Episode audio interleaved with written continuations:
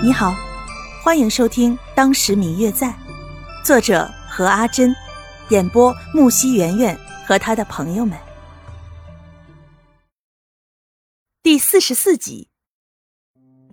自从白清九多次登门宋家之后，坊间就传出了各种的传闻，都说这个白清九当初结交宋清灵，就是为了攀上宋家这个高枝儿，然后娶了宋家的大小姐，谋取宋大小姐的嫁妆。但是很快，另一种说法似乎更有信服力，因为据说呀是知情人士透露的，绝对真实可靠。说是这白清九是有龙阳之好的，自从被宋清龄宋三公子救了之后，就看上他了，更是使尽了手段让他成了宋家的登门之客，并且得到了宋氏家族的同意，不日就会选定日子成亲。还有一种说法，更是让人兴奋的掉眉毛。这个宋公子其实一直是爱好男色的，尤其是长得很柔弱、很柔美的男子。而这个白公子，不用说，长得那叫一个柔美，而且擅长狐媚之术，不仅把宋公子吃得牢牢的，连宋家的其他人，男女老少都没有放过，全都被他给魅惑了。关于这些传闻，这些天白清九在家里会听见下人们议论纷纷，不自觉的也会觉得头痛不已。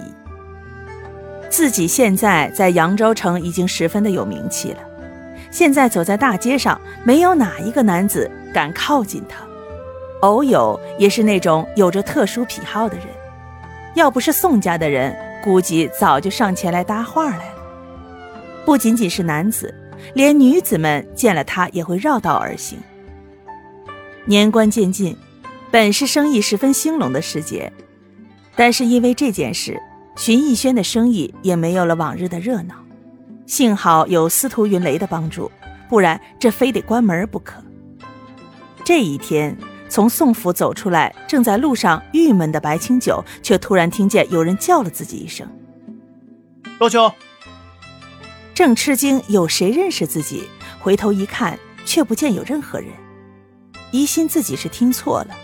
回到家的时候，却见门口站了一个男子。站在白清九家门口的不是别人，正是他的竹马方玉楠。白清九一见是方玉楠，立马就准备走开，却被他一把拉住：“你还躲哪儿去啊？”白若秋见跑不掉。只好请他进门。玉南哥哥，你怎么在这儿啊？你还好意思问我呀？当初是谁说好了一起走的，却把我一个人留在那儿了？白若秋一听方玉南提起这事儿，就打哈哈说道：“玉南哥哥，我那个时候已经和船家都约好了，等了你半天，你都没来。”我不能让别人等久了吧，就只好自己走了。哼，方雨楠才不会相信他的这一套话呢，别过脸去一哼。你知道我找了你多久吗？嗯，这个，嗯，找我做什么呀？白若秋见他说起这件事来，自知理亏，嗫嚅着说道：“什么？”这不说还好，方玉楠一说就是火。嗯嗯，我最亲爱的小耳朵，本集已播讲完毕，感谢您的收听。如果你喜欢这本书，欢迎您多多的点赞、评论、订阅和转发哟。当然，也可以在评论区留言，我会在评论区与大家交流互动的。喜欢这本书，就给他点个赞吧。你的点赞和评论是我们创作最大的动力，感谢您的收听。